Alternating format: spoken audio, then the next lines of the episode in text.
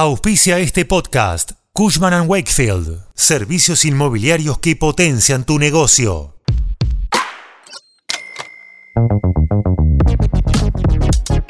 La Unión Europea, UE y la zona Schengen anunciaron recientemente la implementación de una nueva visa para todos los ciudadanos extranjeros que deseen visitar los países miembros, un trámite que incluye a los argentinos.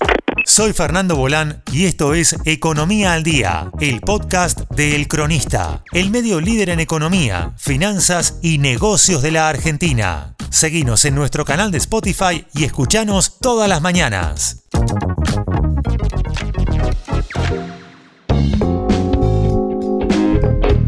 El nuevo permiso del Sistema Europeo de Información y Autorización de Viajes, ETIAS por sus siglas en inglés, cuya inscripción técnicamente no califica como un proceso de visado, sí supone una exigencia más para visitar el viejo continente siendo extranjero.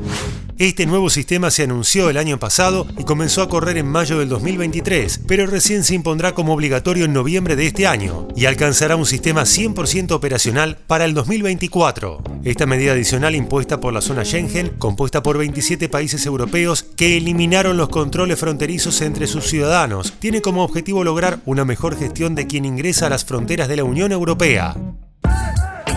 Son 63 las naciones que no forman parte de la Unión Europea, pero cuyos ciudadanos actualmente pueden ingresar al territorio Schengen sin necesidad de visado.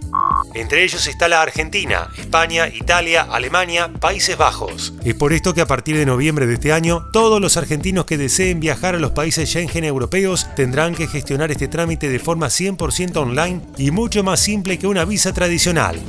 La solicitud del permiso ETIAS se realiza de forma online en el sitio web oficial que los países de la zona Schengen dispusieron para ello o en la aplicación móvil de ETIAS. La gestión estará disponible en todos los idiomas de las naciones miembro. El trámite cuesta 7 euros en total y se puede pagar a través de la misma página con tarjeta de crédito y débito. Los menores de 18 años no deberán abonar. Una vez aprobado el ETIAS, tiene una validez de 3 años o hasta el vencimiento del pasaporte.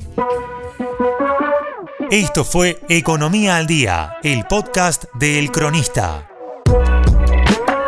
Seguinos en nuestro canal de Spotify y escuchanos todas las mañanas. Y si te gustó el podcast, podés recomendarlo. Coordinación Periodística Candelaria Domínguez. Producción SBP Consultora. Hasta la próxima.